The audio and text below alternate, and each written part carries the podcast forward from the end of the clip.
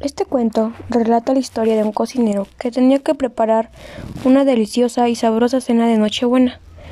Siempre se le ocurrían ideas brillantes, pero había trabajado tanto los meses anteriores que no estaba nada inspirado.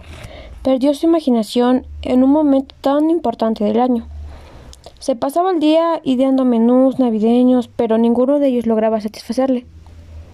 Y entre menú y menú desechado llegó la víspera de Navidad. Tan cansado estaba el cocinero que se quedó profundamente dormido en la mesa de la cocina, rodeado de los de libros y cuadernos de recetas. En sueños se vio a sí mismo convertido en Papá Noel, con un abultado saco al hombro y viajando a bordo de un trineo que se deslizaba tirado por una fuerza invisible, sin ciervos ni renos. No sabía hacia dónde se dirigía, pero parecía que el trineo sí sabía cuál era su lugar de destino. Finalmente el trineo se detuvo ante la puerta de una rústica casita en el bosque, de cuya chimenea escapaba un inmaculado y cálido humo blanco. Llamó a la puerta y ésta se abrió inmediatamente, pero nadie apareció tras ella.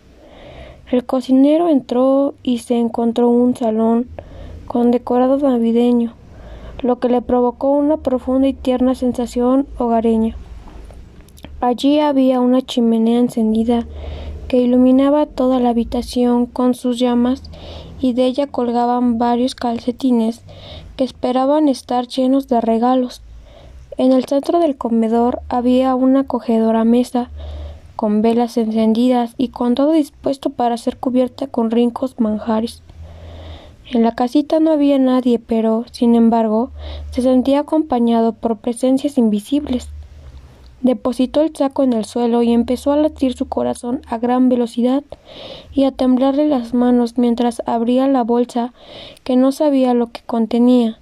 Sentado en una mullida butaca junto a la chimenea, lo primero que apareció fue una bella sopera con una reconfernante sopa de crema, hecha con una gallina entera, aderezada con unos diminutos dados de su pechuga Levantó la tapa y una oleada de vapor repleto de aromas empañó sus gafas.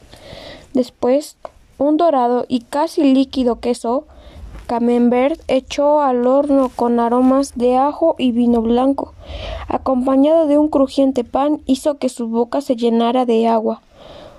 Hundió la nariz en él y lo depositó sobre la mesa.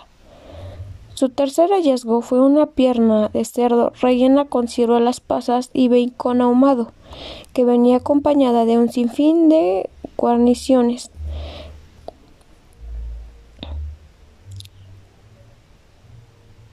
Cada cual es más apetitosa cremoso puré de patata aromatizado con aceite de ajo y con mostazas, salsas agridulces y chutzenes irresistibles, compota de manzana con vinagre y miel de ensueño. Cocinada con niños, en Nochebuena dispuso la inmensa fuente en el centro de la mesa y aspiró los intensos aromas que aquella sinfonía de contrastes culinarios le ofrecía. En un rincón del salón reparó en una mesita auxiliar dispuesta para los postres y allí colocó una crujiente strudel de manzana y nueces y una espectacular águila de mazapán, una dulcera de cristal que albergaba una deliciosa compota de Navidad de Oporto y un insólito helado de polvorones. Apenas podía creer lo que estaba sucediendo, se sentía embargado por la emoción. El menú tocaba su fin y comprendió que era hora de abandonar aquella cálida casita para dejar que sus moradores disfrutaran en la intimidad de las exquisitas viandas que había traído en su saco. Pensó que los manjares se enfriarían si no lo hacían pronto, pero comprendió que el calor material y espiritual que invadía todos y cada uno de los rincones de la estancia se encargarían de mantenerlos a la temperatura adecuada.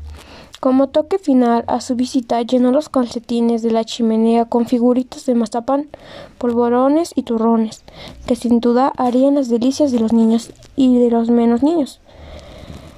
Le despertó el borboteo de un caldo que había dejado en el fuego y que amenazaba con desbornar el puchero.